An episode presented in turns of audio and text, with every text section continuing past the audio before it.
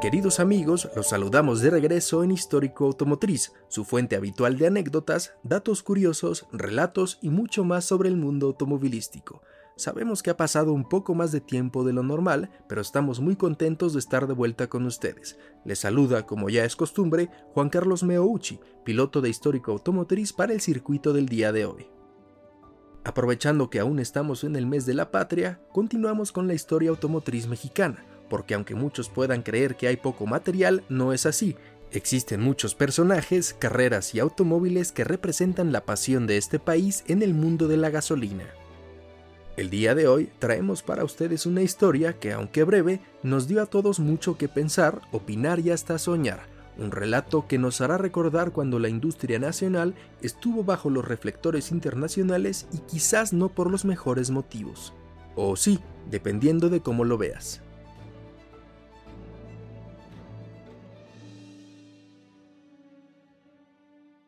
Ciertamente, cuando pensamos en autos mexicanos, primero vendrían a nuestra mente algunos de los cientos de modelos que son armados en el territorio, por ejemplo, el nuevo BMW M2 o el Ford Mustang Mach-E, pero como ellos, existen decenas de otros productos ensamblados y construidos por manos mexicanas. Incluso para algunos amantes de los clásicos, podrían primero recordar al icónico Dinalpin, resultado de la alianza entre Renault y Diesel Nacional, pero la historia no para ahí. Por suerte, desde hace tiempo nuestro país ha sido un referente en la producción automovilística, y este puesto cada vez se consolida más con la llegada de marcas que buscan producir sus vehículos en el territorio. Durante unos años, el nombre de una marca mexicana estuvo en boca de muchos, para bien o para mal. Pero bueno, dicen que no hay publicidad mala, ¿o sí? El día de hoy hablaremos de la interesante, pero breve y hasta cierto punto triste historia de Mastreta. Mastreta, Ícaro, ¿eres tú?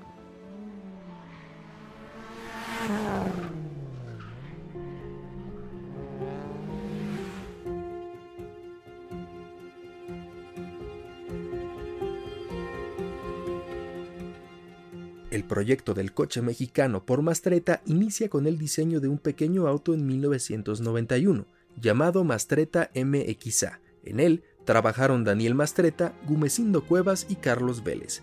Dicha imagen se basó, como en muchos otros casos, en el chasis de un Volkswagen Sedán, al cual se le redujeron 30 centímetros con el fin de obtener dimensiones más adecuadas para un deportivo de dos plazas. El primer MXA se lanzó en otoño de 1995, pero su producción era de muy bajo volumen.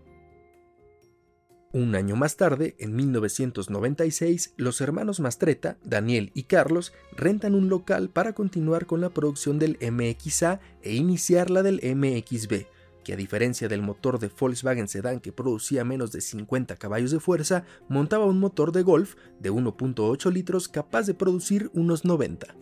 En total se construyeron 15 unidades entre ambos modelos, de los cuales la mayoría fueron enviados a Alemania y a los Estados Unidos, Daniel Mastreta afirma que solo hay dos en la Ciudad de México y que uno fue enviado a Barbados para que la compañía Evolution Cars lo recibiera.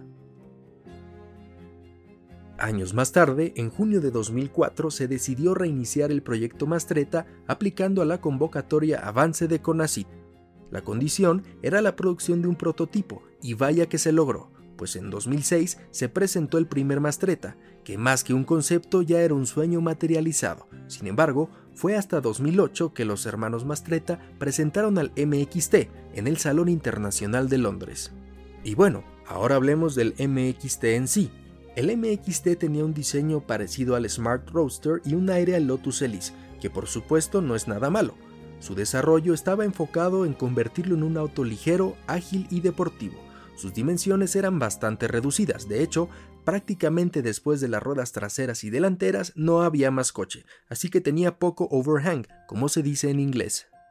Su propulsor provenía de Ford, hablando específicamente, se trataba de un 4 cilindros de 2 litros turbocargado que lograba producir 240 caballos de fuerza y acelerar de 0 a 100 km por hora en menos de 5 segundos.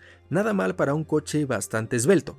De hecho, esta misma unidad era utilizada en el Focus ST, que aun siendo un automóvil mucho más pesado, lograba prestaciones bastante interesantes. El MXT pesaba menos de 1000 kilogramos, y esto lo lograba pues fue fabricado con materiales utilizados para la industria aeroespacial y también con fibra de carbón. Si somos muy sinceros, en cuanto a equipo no hay mucho que decir, pues el Mastretta no pasaba de contar con una radio, asientos en piel y un volante.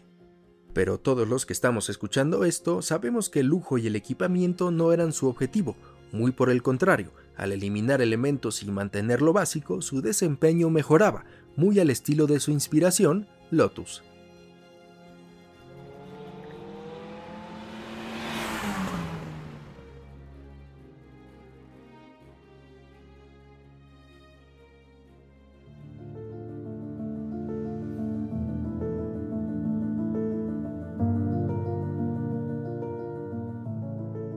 Bueno, ahora sí, es momento de hablar del elefante en la habitación. Y es que muchos recordaremos, seamos fanáticos de los autos o no, ese infame capítulo de Top Gear en el que Jeremy, James y Richard realizaron algunos comentarios considerados fuera de lugar sobre México, en general, a raíz de la presentación del Mastreta MXT, bautizado a partir de ese momento como el Tortilla Car. Con independencia del tipo de comentarios usualmente realizados en este programa a distintas nacionalidades y coches, en México ardió Troya, lo que supuestamente llevó a Clarkson a pedir perdón al embajador mexicano en Inglaterra y a limar las asperezas con unos cuantos caballitos de tequila. ¿Sentimientos patriotas arreglados? Y es que la noticia le dio vuelta al país en menos de lo que canta un gallo. Incluso la historia del coche tortilla con Top Gear no acabó ahí, pues después de uno de sus especiales en el que un Aston Martin Vanquish, un Lexus LFA y un Dodge Viper corrieron hasta la frontera mexicana, el último en llegar manejaría en territorio nacional al Mastreta MXT. ¿Y quién perdió? Se estarán preguntando. No, no fue Captain Slow, fue Richard Hammond. Hamster fue el encargado para, a nombre de Top Gear, redimirse con el auto y la sociedad mexicana al manejar el Mastreta amarillo en las carreteras mexicanas. El veredicto bastante decente y objetivo. Hammond mencionó que como cualquier primer intento, no será el epítome de lo que debe de buscarse, sino un punto de partida, desde el cual siempre se puede mejorar.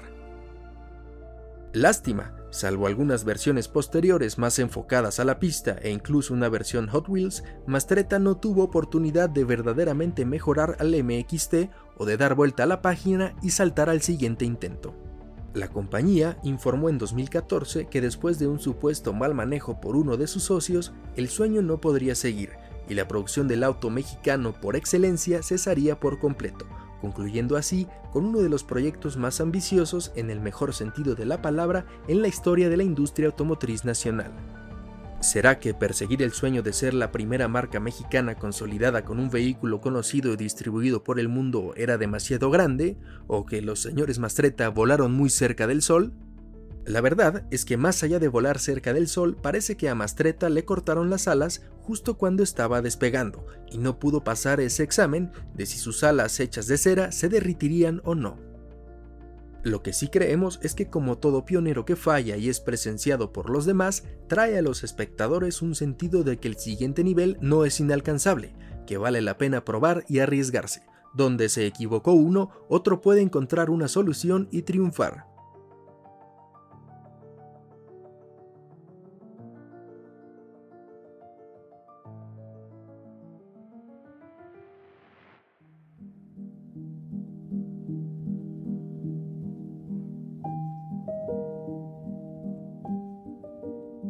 Eso sí, esperemos que este intento no se considere como un fallo, sino como el detonante para la siguiente gran marca mexicana. ¿Será que alguien o alguna marca ya habrá tomado nota de esto?